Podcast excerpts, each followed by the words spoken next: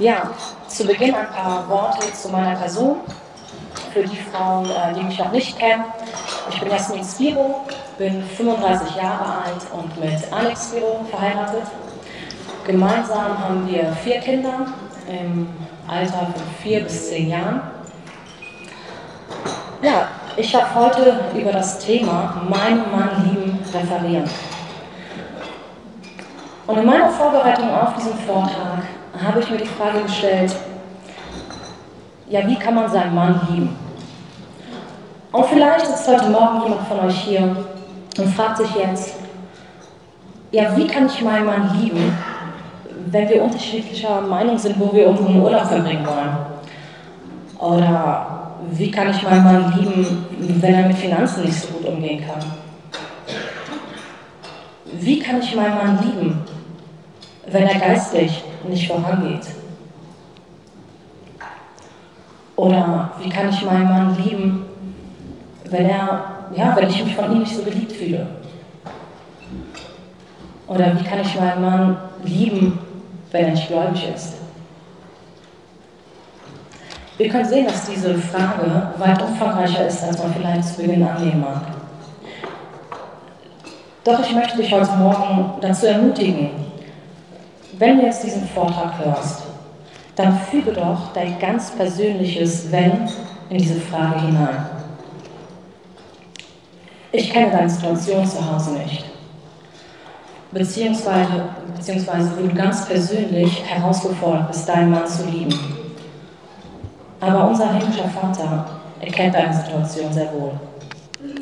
Und wenn du heute Morgen hier sitzt und du, dich nicht, und du nicht verheiratet bist, egal ob jung oder alt, dann hoffe ich sehr, ja, dass du für dich etwas mitnehmen kannst, dass dir vielleicht später in deiner Ehe zum Segen sein kann oder du dadurch vielleicht andere in ihrer Ehe ermutigen kannst.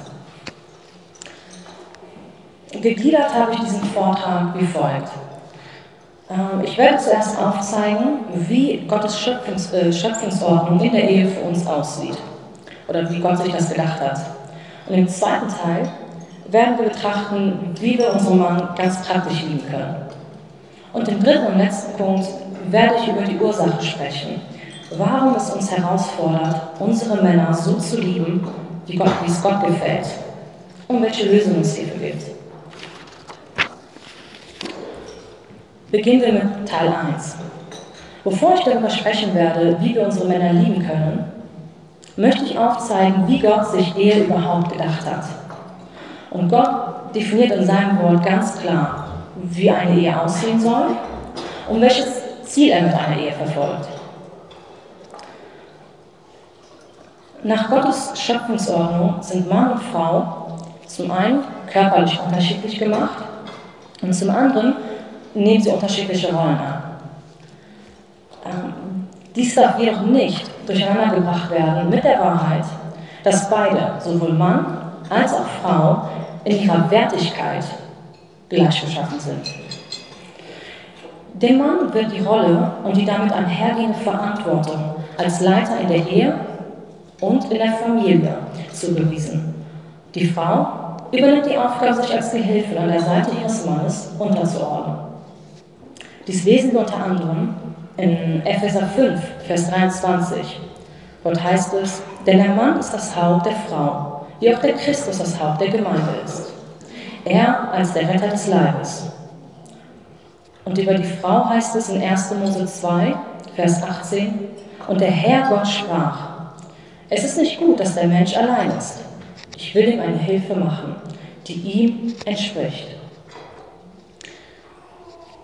Ihr Lieben, Gott hat sich etwas dabei gedacht, uns diese Ordnung zu geben. Und zwar liegt hierin eine Schönheit und Richtigkeit äh, für uns verborgen, ja, die es für uns zu entdecken und zu erkennen gilt. Ich bin davon überzeugt, wenn wir in unserer Heiligung in Christus wachsen, werden wir zunehmende Freude an den von Gott geschaffenen Unterschieden empfinden. Denn der Mann und die Frau bilden mit Gott gemeinsam eine Einheit in der Ehe. Und da Gott selbst die Ehe eingerichtet hat, können wir fest davon ausgehen, dass Ehe etwas sehr Gutes ist und dass Gott dadurch vollkommene, wunderbare Absichten verfolgt. Nun, welches Ziel hat diese von Gott gegebene Schöpfungsordnung in einer Ehe? Die Antwort finden wir ebenfalls im Brief an die Epheser in Kapitel 5, Verse 31 und 32. Deswegen wird ein Mensch Vater und Mutter verlassen und seine Frau anhängen, und die zwei werden ein Fleisch sein. Dieses Geheimnis ist groß. Ich aber deute es auf Christus und auf die Gemeinde. Das höchste Ziel der Ehe ist es, dass unsere Ehe ein Abbild von der einzigartigen Beziehung zwischen Jesus Christus und seiner Gemeinde sein soll. Und wenn du gedacht hast, die Ehe hätte zum Ziel, dass du primär glücklicher wirst oder dass es hier vor allem um dein Wohlergehen geht, dann muss ich dich leider täuschen. Denn die Hauptabsicht im Leben eines Christus, eines Christen ist es doch, dass wir Jesus ähnlicher werden. Und das trifft auch auf die Ehe zu. Für diesen Prozess, dich Jesus ähnlicher zu machen, gebraucht er deinen Partner. Also du und dein Partner wollt in eurer Ehe Jesus ähnlicher werden. Und dabei lebt ihr mehr und mehr die Liebe Jesu zu seiner Gemeinde. Und die Menschen um euch herum dürfen an der Art und Weise, wie ihr euch liebt, sehen, wie Jesus seine Gemeinde liebt. Und wenn das Gottes Ziel für eine Ehe ist, dann sollte es auch zu deinem Ziel für dich und für deine Ehe werden. Da mir ein Gedanke noch wichtig ist, möchte ich hier noch einmal nachhaken. Und zwar hoffe ich, dass uns allen klar ist, ähm, dass es nichts Minderwertiges ist, eine Gehilfin zu sein. Wenn nicht, dann lass mich dir noch Folgendes sagen. Gott selbst identifiziert sich mit der Rolle des Helfers. In der Schrift finden wir so einige äh, Verse dazu. Ich möchte euch ähm, zum Beispiel hier aus Psalm 26, Vers 2 vorlesen. Gott ist unsere Zuflucht und Stärke, ein Helfer bewährt in Nöten. Oder Hebräer 13, Vers 6. Der Herr ist mein Helfer, ich will mich nicht fürchten. Wenn unser Gott ein Helfer ist, dann lasst uns von Herzen bestrebt sein, ebenfalls eine Gehilfin zu sein. Kommen wir zum zweiten Teil. Wie kann ich meinen Mann ganz praktisch lieben? In Titus 2, Vers 4 lesen wir, dass die älteren Frauen die jungen Frauen unterweisen sollen, ihre Männer zu lieben. Sein Mann zu lieben kann man also lernen oder man kann es wiedererlernen. Du hast deinen Mann wahrscheinlich aus Liebe geheiratet. Und vielleicht musstest du nach, ja, nach einiger Zeit feststellen, dass dein Traumprinz doch nicht ganz so ohne ist und man im Alltag einigen Herausforderungen gegenübersteht, mit denen man vorher nicht unbedingt gerechnet hat. Und vielleicht sind es Gedanken, die in etwa so klingen. Das ist jetzt schon das dritte Fußballspiel, welches er sich diese Woche anschaut. Das Regal sollte doch schon längst aufgebaut sein. Ein Treffen mit den Eltern, hm, das schiebt er schon länger vor sich hin. Jetzt zockt er schon wieder, statt etwas Sinnvolles zu machen. Ihr seht, das sind keine romantischen Gedanken. Und als dann noch das erste Kind hinzukam, dann wurde es so richtig lustig. Man leidet unter Schlafmangel, ist gereizter. Die Zündschnur ist ziemlich kurz. Und das kann explosiv werden. Tja, und eine Rücktrittsklausel haben wir nicht, bis das der Tod uns scheidet. Also wir erkennen schnell, dass unser Alltag als Ehepaar nicht automatisch der vollkommenen Liebe, die Christus zu seiner Gemeinde hat, gleicht. Und da wir nun hier beim Frauenfrühstück sind und nicht beim Eheseminar, werden wir heute unsere Perspektive als Ehefrau betrachten. Als meinen ersten Punkt habe ich aufgeführt, die Leiterschaft anerkennen.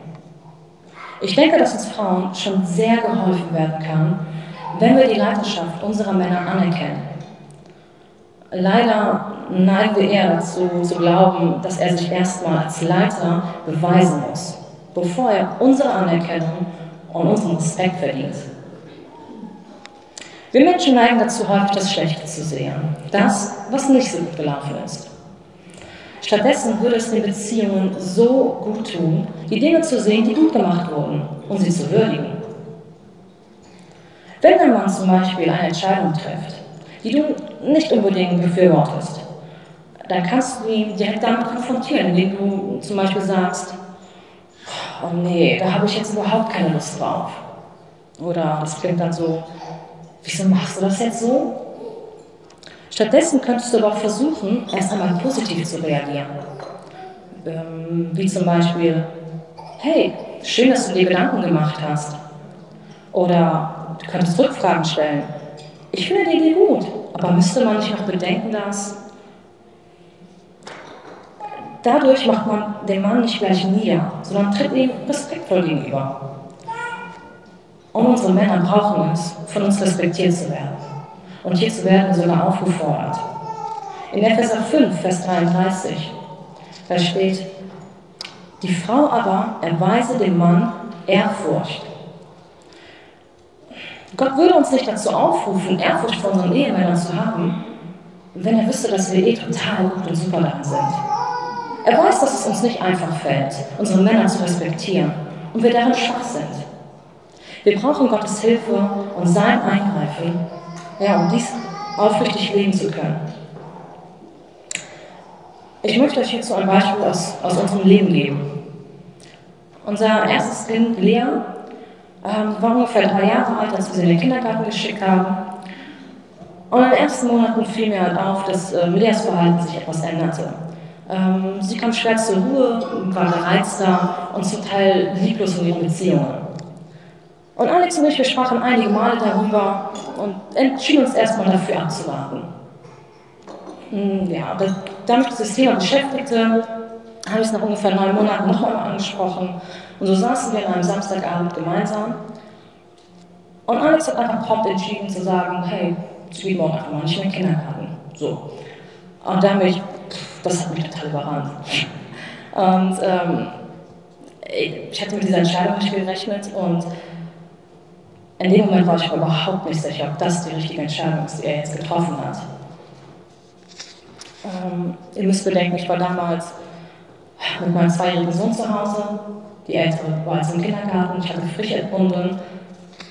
Es war schon ein Schlag für mich. Aber gut, trotz meiner Bedenken, die ich ihm auch äußerte, habe ich meine Entscheidung, also habe diese Entscheidung von ihm akzeptieren können. Und wir haben Lea gleich am nächsten Tag zu Hause gelassen. Ähm, und haben gesagt, okay, wir beobachten das Ganze erstmal für zwei Wochen. Und ich war ziemlich überrascht, wie schnell sich ihr Verhalten änderte. Sie wurde viel ausgeglichener, liebevoller im Umgang mit ihrem Bruder. Und so, dass wir gesagt haben, okay, die bleibt zu Hause, das war's mit der Kita. Und sieben Jahre später kann ich sagen, dass das für uns die richtige Entscheidung war. Und auch für die äh, darauffolgenden Kinder. Ich möchte aber betonen an dieser Stelle, dass es jetzt kein Plädoyer ist, es jetzt genauso zu machen als eure Kinder zu Hause. Nein, für uns, für unsere Familie war das die richtige Entscheidung. Naja, ähm, an diesem Beispiel sehen wir aber einen guten Ausgang einer für mich anfangs nicht ganz nachvollziehbaren Entscheidung. Was wäre aber, wenn die Entscheidung unserer Männer zu keinem guten Ergebnis führt? Stehe ich dann immer noch treu zu der Entscheidung, die er getroffen hat? Beziehungsweise stehe ich dann immer noch treu hinter meinem Mann? Ich denke, es ist wichtig, dass wir es tun und, ihm, nach, und ihm äh, im Nachhinein nicht dafür anklagen, wenn es mal nicht so gut ausgegangen ist. Und er dann nicht sowas zu hören bekommt wie, ja, habe ich es dir doch gesagt. Oder ich wusste, dass es keine gute Idee war, so zu machen. Natürlich sollen wir Frauen bei einer Entscheidungsfindung mitwirken indem wir an ihn herantreten und unsere Bedenken äußern. Und natürlich ist es auf keinen Fall in Ordnung, wenn der Mann seine Rolle als Leiter hier missbraucht, indem er herrlich ist und Entscheidungen über unseren Kopf hinweg entscheidet und sich dadurch auch an uns versündigt. Das ist nicht in Ordnung. Aber die Leiterschaft nicht anzuerkennen hat auch Konsequenzen. Und wenn wir die Leiterschaft unserer Männer nicht anerkennen, dann kann es dazu führen, dass wir die Leitung übernehmen. Wir stempeln ihn in unserem Innern als unfähig und minderwertig ab und fangen an, ja, uns auf die Fehler unserer Männer zu fokussieren. Und mehr noch, wir fangen an, sie hierüber zu definieren. Das heißt, wir fangen an, sie über ihre Sünde zu definieren. Das, was wir viel zu oft im Blick haben, ist die Sünde unserer Männer. Und somit sehen wir uns viel zu oft mit einem Sünder verheiratet. Das ist insofern verheerend, weil wir anfangen, ihn zuerst in unseren Gedanken und dann schließlich auch in unseren Taten anzuklagen und zu richten. Anstatt ihm zu helfen, seine Leitungsposition wahrzunehmen, demotivieren wir ihn und zeigen ihm, was er nicht gut kann. Gott hat dem Mann nicht die Leitung, äh, nicht ja, die Aufgabe der Leitung gegeben, um ihn dann scheitern zu lassen. So, so ist Gott nicht. Wenn Gott ihm die Aufgabe gibt, dann befähigt ihn auch dazu, nach und nach in der Leiterrolle zu wachsen. Ja, unser Mann ist ein Sünder. Aber lasst uns nicht vergessen, dass er auch eine neue Kreatur in Christus ist. Vor allem lasst uns nicht vergessen, dass auch du und ich eine Sünderin sind, Sünder sind. Habe hier den Mut, zu deiner eigenen Fehlbarkeit zu stehen. Du bist ebenso wie der Mann, nur durch Gottes Gnade eine neue Schöpfung in Christus. So wie wir, so sündigt auch dein Mann. Deshalb möchte ich dich von Herzen dazu ermutigen, eine aufrichtige Vergebungsbereitschaft deinem Mann gegenüber zu leben. Denn uns selber wurde in Jesus Christus vergeben. Und wir haben Vergebung widerfahren. Deshalb, umsonst hast du empfangen, umsonst gib auch weiter. Und an dieser Stelle möchte ich aber sagen, dass dies keine Aufforderung zur Legitimation von Sünde ist und schon gar nicht von Gewalt. Gott verabscheut dies und es hat nichts in deiner Ehe verloren. Und wenn du diesbezüglich Hilfe brauchst oder Fragen hast, dann wende dich doch an deinen Pastor oder sprich mit Mitarbeitern im Frauenteam. Komm auf uns zu. Ja, kommen wir zum zweiten Punkt, über den ich sprechen möchte. Lob und Ermutigung. Unsere Männer brauchen es, von uns gelobt zu werden.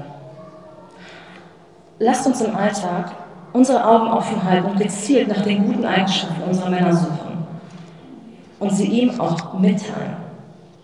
Ich finde es gut, wie du Menschen zuhören kannst. Es hat mir total geholfen, dass Lob und Ermutigung aus deinem Mund können ihn sehr aufbauen. Ich kann meinen Mann mit meinen Worten erheben tja, oder ihn erniedrigen. Ich kann ihn in seiner Leidenschaft bestärken oder ihm das Gefühl geben, dass er totaler Versager ist. Hier kann es ja, sehr helfen, wenn man damit anfängt, seine Gedanken zu prüfen. Was und wie denke ich über meinen Mann? Und wenn man nicht so geübt darin ist, lobende Worte zu finden, dann versucht ihr gezielt Zeit dafür zu nehmen, dir lobende Formulierungen einfallen zu lassen oder du kannst sie auch aufschreiben. Das hilft, die Gedanken zu sortieren. Denke positiv über ihn und fülle dein Herz damit. Und du wirst sehen, wie es dein Reden über ihn verändern wird. Denn aus der Fülle des Herzens redet der Mund. Matthäus 12, Vers 34. Aber es bleibt nicht nur dabei. Auch dein Verhalten ihm gegenüber wird viel herzlicher und liebevoller. Nehmen wir als Beispiel Folgendes.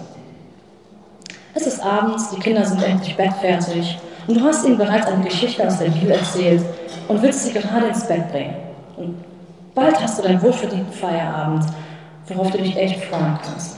Und dann kommt dein Mann nach Hause und möchte dir noch kurz eine gute Nacht, äh, kurz gute Nacht sagen. Die Kinder werden ganz aufgeregt, erzählen ihm von ihrem Tag und dein Mann ist wirklich ein wunderbarer Geschichtenerzähler. Und er kann es ihm einfach nicht abschlagen, ihnen noch eine zu erzählen. Dann noch eine und noch eine. Und alle haben wirklich einen riesen Spaß. Nur du nicht. In dem Fall ich. Die Frage ist, welche Botschaft du jetzt deinem Mann sendest. Sagst du ihm erst einmal aufrichtig, was für ein tolles Talent er hat? Oder lässt du ihm wissen, dass er gerade deine Pläne angeschissen hat und du so richtig genervt bist? Ich denke, die meisten von uns neigen eher dazu, dem Mann gleich zu sagen, ja, was das Problem ist. Und die wenigsten würden auf die Idee kommen, ja, sich selbst hinten anzustellen und erst einmal ihren Mann zu bestärken und dann vielleicht am nächsten Tag das Problem anzusprechen. dass du dein Problem ansprichst, ist, ist wichtig. Es ist aber auch wichtig, dass wir eine Ermutigungskultur in unseren Ehen leben. Und dabei ist es auch oft entscheidend, wann und wie wir unser Anliegen ansprechen. Richtiges Setting und Timing sind sehr wichtig für ein gutes Gespräch. Wenn dein Mann gerade müde, hungrig oder gestresst ist, dann würde ich dir raten, warte lieber noch ein bisschen. Ähm, was hilft es zum Beispiel, eine ruhige Atmosphäre zu schaffen und nicht aus einem Konflikt heraus etwas anzusprechen? Oder das kann auch bedeuten, dass wir unsere Männer also ein Stück Fleisch anbraten oder ihr Lieblingsessen kochen. Krieg ihn satt. Ein satter Mann ist ein glücklicher ähm, Ja, und dann macht es einen Unterschied, ob ich ihm wohlwollend gegenüberstehe oder nicht. Denn nur so werde ich automatisch erbauende Worte für ihn finden und nicht niedermachende. Wenn unsere Männer Wörter aus unserem Mund hören, wie zum Beispiel immer oder nie, oh, dann hören sie auf, dir zuzuhören, bevor du überhaupt angefangen hast. Also meide, meide solche Übertreibungen und zeig ihm, dass du für ihn bist und nicht gegen ihn. Kommen wir zum dritten Teil. Wo liegt nun das Problem in unseren Ehen? Dass es anscheinend nicht in unserer Natur liegt, unseren Mann so zu lieben, wie es sich Gott gedacht hat.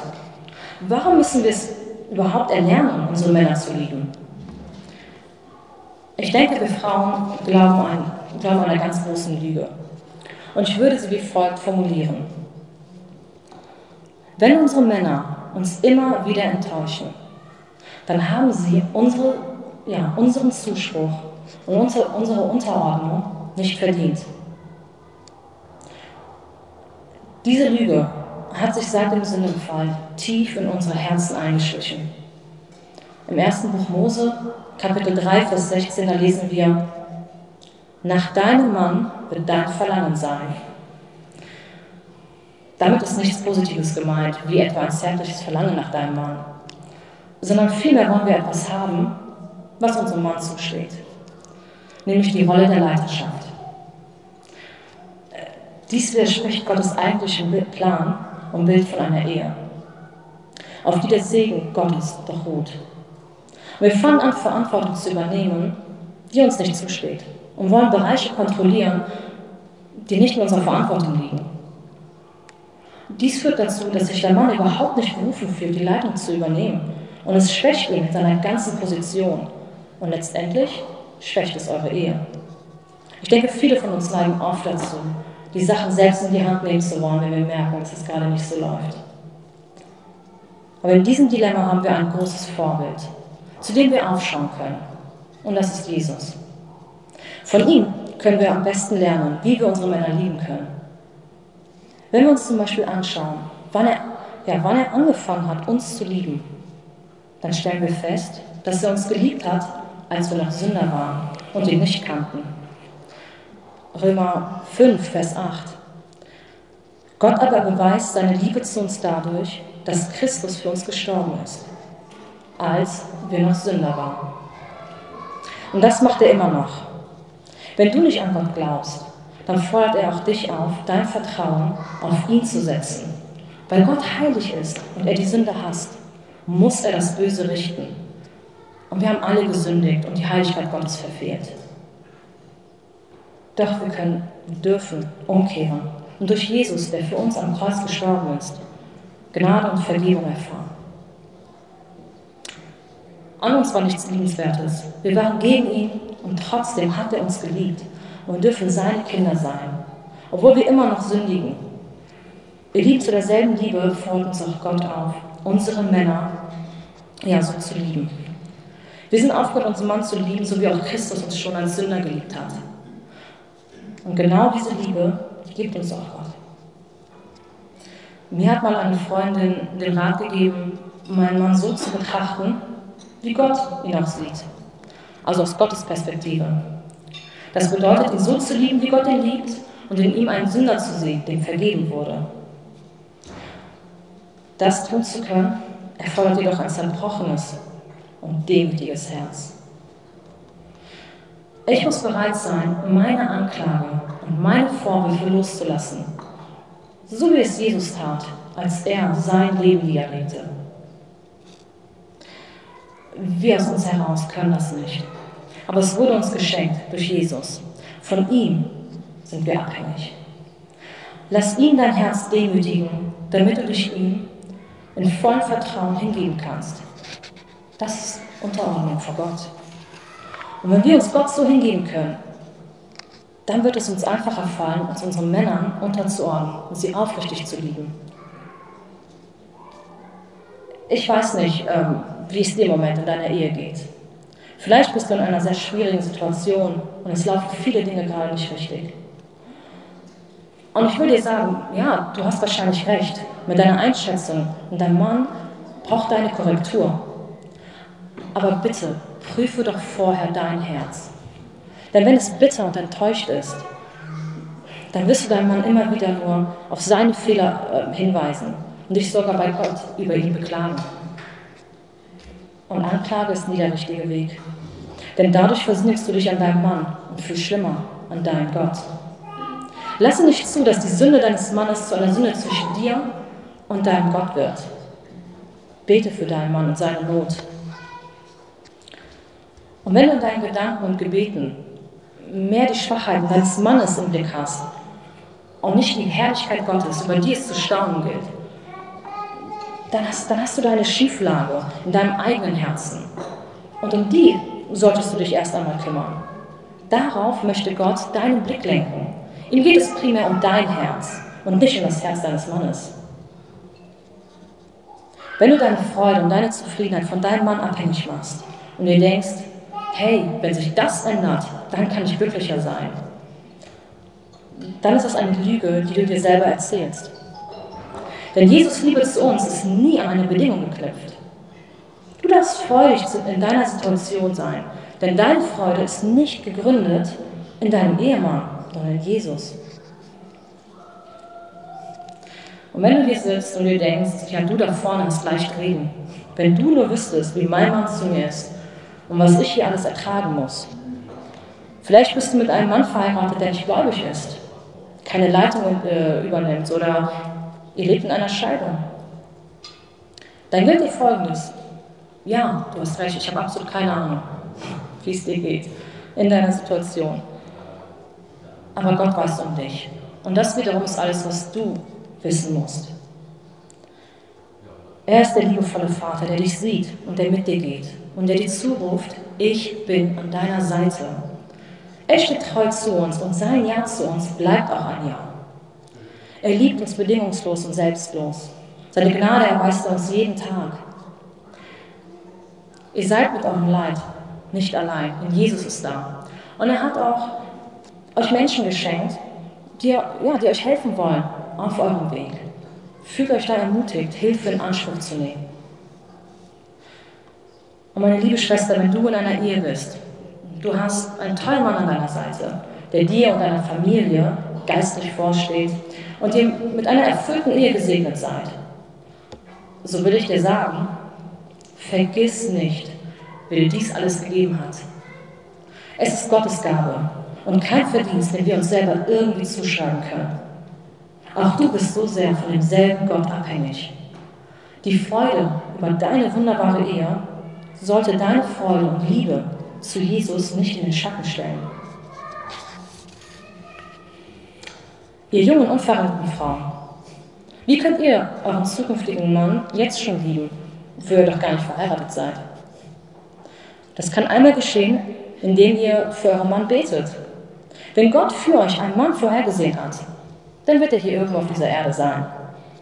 Und ähm, das soll euch ermutigen, dass ihr jetzt schon für ihn beten könnt.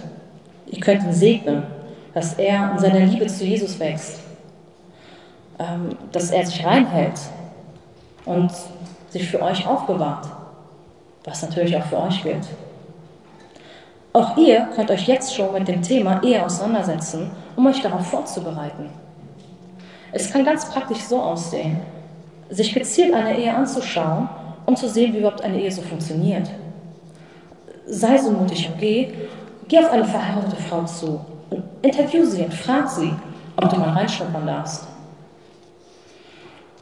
Ihr lieben älteren Frauen, bitte habt keine Hemmung davor, Menschen in euer Leben hineinblicken zu lassen.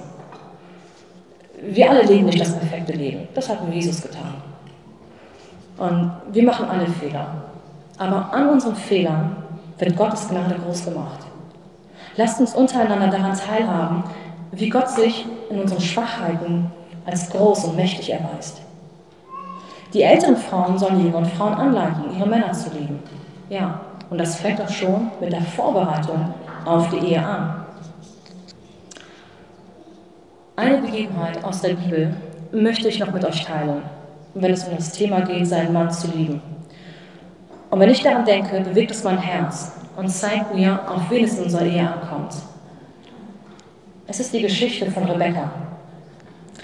Jetzt denkst du wahrscheinlich Rebekka, die ihrem Mann Isaak hintergangen hat, indem sie ihrem Lieblingssohn Jakob durch eine List geholfen hat, das Erstgeburtsrecht zu erhalten? Ja, diese Rebekka, denke ich. Aber das ist nur ein Teil ihrer Geschichte. Lass uns mal schauen, wie sie das erste Mal in Erscheinung tritt. Zu lesen in 1. Mose 24. Ich fasse ein wenig zusammen. Abraham suchte eine Frau für seinen Sohn Isaak. Und es sollte nicht irgendeine sein, sondern eine aus seiner entfernten Verwandtschaft. Und da Abraham schon länger nicht mehr dort wohnte, schickte er seinen ältesten Diener mit zehn Kamelen und vielen Geschenken los. Diese Aufgabe war für ihn keinesfalls einfach, denn er wusste um die Verheißung, die auf Abraham und seinen Nachkommen lag. Er hatte sein Ziel fast erreicht, war müde von der langen Reise und rastete vor einem Wasserbrunnen, unmittelbar vor der Stadt. Dieser Brunnen wurde von den Frauen regelmäßig aufgesucht, um Wasser zu schöpfen. Und der Diener suchte Gottes Rat im Gebet und beschloss, es wie folgt zu machen. Ich lese die Verse 24 bis 19 aus 1. Mose 24. Möge es nun geschehen, das Mädchen, zu dem ich sagen werde, neige doch deinen Krug, dass ich trinke, und das dann sagt, trinke, und auch deine Kamele will ich tränken. Das soll es sein, dass du für deinen Knecht Isaak bestimmt hast. Und darum werde ich erkennen, dass du an meinem Herrn Gnade erwiesen hast. Und es geschah, er hatte noch nicht ausgeredet, und siehe, da kam Rebekka heraus, die dem Betuel geboren war, dem Sohn der Milka, der Frau Nahors, des Bruders Abrahams. Sie trug ihren Krug auf ihrer Schulter. Und das Mädchen war sehr schön von Aussehen, eine Jungfrau. Und kein Mann hatte sie erkannt. Sie stieg zur Quelle hinab, füllte ihren Krug und stieg wieder herauf. Da lief ihr der Knecht entgegen und sagte, lass mich doch ein wenig Wasser aus, deiner, aus deinem Krug schlürfen. Und sie sagte, tränke, mein Herr. Und eilends ließ sie ihren Krug äh, auf ihre Hand herunter und gab ihm zu trinken. Und als sie ihm genug zu trinken gegeben hatte, sagte sie, auch für deine Kamele will ich schöpfen, bis sie genug getrunken haben. Ich weiß nicht, man wisst ihr, wie viel so ein Kamel trinken kann? Es sind ungefähr 200 Liter, das sind 15 Minuten. Und er hatte 10. Ähm, also was der Diener hier als Zeichen von Gott verlangt hatte, war etwas Außergewöhnliches. Und Rebekka tat diese außergewöhnliche Sache. Und später lesen wir, wie der Diener von Rebekka, äh, wie der Diener von Rebekkas Verwandtschaft zu Abraham erfuhr, er zu ihr ins Haus geführt wurde und dort seine Geschichte erzählen durfte. Da erkannte auch Laban, Rebekkas Vater, dass hier Gott ganz klar die Finger im Spiel hatte und erlaubte Rebekka mitzugehen, was sie dann auch tat. So, was hat das Ganze jetzt mit uns zu tun? Auch deine Ehe ist der Wille Gottes in deinem Leben. Genauso wie bei Rebekka und Isaak. Schau, Rebekka konnte mitgehen, obwohl sie nichts von Isaak wusste. Nichts über sein Äußeres, war er intelligent, konnte er sich ausdrücken, gut ausdrücken, konnten sie sich riechen. Oder was, was hat er für eine berufliche Stellung? Ich finde das verrückt, einfach so mitzugehen, nichts darüber zu wissen. Und trotzdem ging sie mit. Warum? Sie hat auf etwas gesetzt, was ewigen Bestand hat. Gottes Souveränität. Ihre Hoffnung lag nicht auf Isaak, sondern allein auf Gott gegründet. Sie hat Ja zu Gottes Führung in ihrem Leben gesagt. Und ob wir es glauben wollen oder nicht, Gott hat auch einen souveränen Plan für dein Leben, für deine Ehe oder für dein Single-Leben. Und wenn du gewisse Erwartungen an deinen Mann hast, dann denk an Rebecca, die all ihre Hoffnung auf Gott setzte und nicht auf ihren zukünftigen Mann. Unsere Erwartung kann nur Gott erfüllen. Also lasst uns aufhören, unsere Männer Lasten aufzubürden, die sie selbst überhaupt gar nicht tragen können. Der Herr ist unsere Rettung und nicht die Veränderung im Leben unseres Ehemannes. Auf ihn gilt es uns auszurichten. In einer Ehe haben wir immer zwei sündige Menschen und einen heiligen Gott. Und deshalb liegt meine Hoffnung nicht auf meinen Mann, sondern auf Gott allein. Ich möchte abschließen mit einem Psalm, Psalm 62, damit haben wir vorhin noch angefangen. Und zwar lesen wir dort, nur auf Gott vertraue still meine Seele, denn von ihm kommt meine Hoffnung.